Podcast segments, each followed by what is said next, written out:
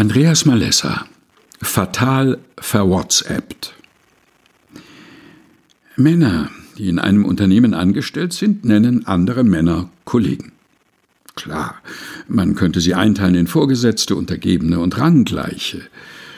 Aber so redet man vermutlich nur beim Militär. Daneben oder darunter gibt es Konkurrenten, auch klar, die muss man im Auge behalten, und Kumpel, die muss man sich warm halten. Privat gibt es bekannte, gute Bekannte, Freunde und gute Freunde. Die sollte man ruhig mal aushalten, also ihnen hin und wieder einen ausgeben. All das könnte Janik sagen, wenn er darüber nachdächte. Tut er aber nie.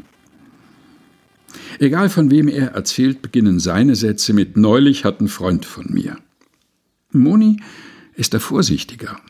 Als Freundin also als echte, wahre, vertrauenswürdige Freundin, bezeichnet sie höchstens zwei Frauen, Clarisse und Jana. Hm, dafür gibt's das Wort Busenfreundin, scherzt sie in entspannten Momenten. Die sind aber selten, weil Moni unentspannt darüber nachdenkt, ob sie selbst im Umkehrschluss für Clarisse und Jana auch zu den zwei besten, einzigen, herzensnächsten Freundinnen gehört oder nur manchmal, nicht unbedingt, vielleicht gar nicht. Deshalb war der Vertrauensbruch ja so eine Katastrophe.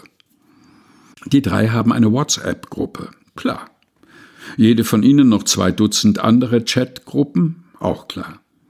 Aber digital versippt und verschwägert sind sie außer bei WhatsApp auch auf Signal und Telegram befreundet und befollowert bei Instagram und Facebook, Rundmail gelistet beim Kirchenchor, beim Sportverein und im Elternbeirat. Wer da alles zu wem gehört und mitliest, gerät leicht in Vergessenheit. Dass Moni irrtümlich zu lesen bekam, was sie nie lesen sollte, war offensichtlich. Jana schrieb aus der Pilates-Gruppe an Clarisse in ihre Wandergruppe Geht ihr zu Monis stinklangweiliger Geburtstagsfete? Ich nicht. Schickt mal gute Ausreden.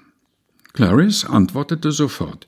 Die kriegt aber gute Kuchen gebacken. Nur den Job, die Kindererziehung und den Haushalt nicht. Dahinter ein lachendes Imoi. Moni zog es den Boden unter den Füßen weg. Ihr Puls raste. Zornesröte schoss ihr ins Gesicht. Fast schwindelig und mit zitternden Knien ließ sie sich aufs Sofa fallen. So also denken die von mir. Dass sie diesen Text erhalten hatte, war ein Tippfehler, ganz sicher. Aber was sollte sie jetzt tun? Jannik war telefonisch nicht zu sprechen und simste auf Monis Hilferuf zurück, sitze gerade mit Freunden im Schwanen. Kumpel, Kollegen, Kunden, Männer bei der Happy Hour nach Feierabend. Auch klar.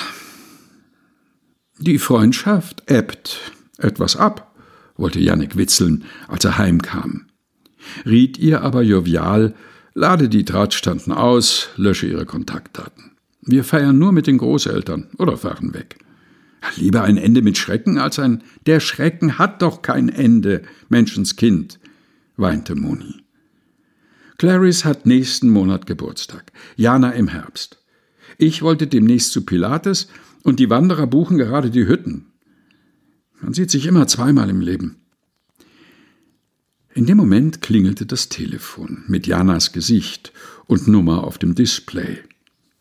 Sie sah zerknirscht aus. Geh ran, sagte Jannik. Ich helf dir. Es klang zwar autoritär, aber auch irgendwie ermutigend. Andreas Malessa fatal verwhatsappt. Aus Üben. Sieben Wochen ohne Stillstand. Herausgegeben von Susanne Breit-Kessler in der Edition Chrismon. Gelesen von Helga Heinold.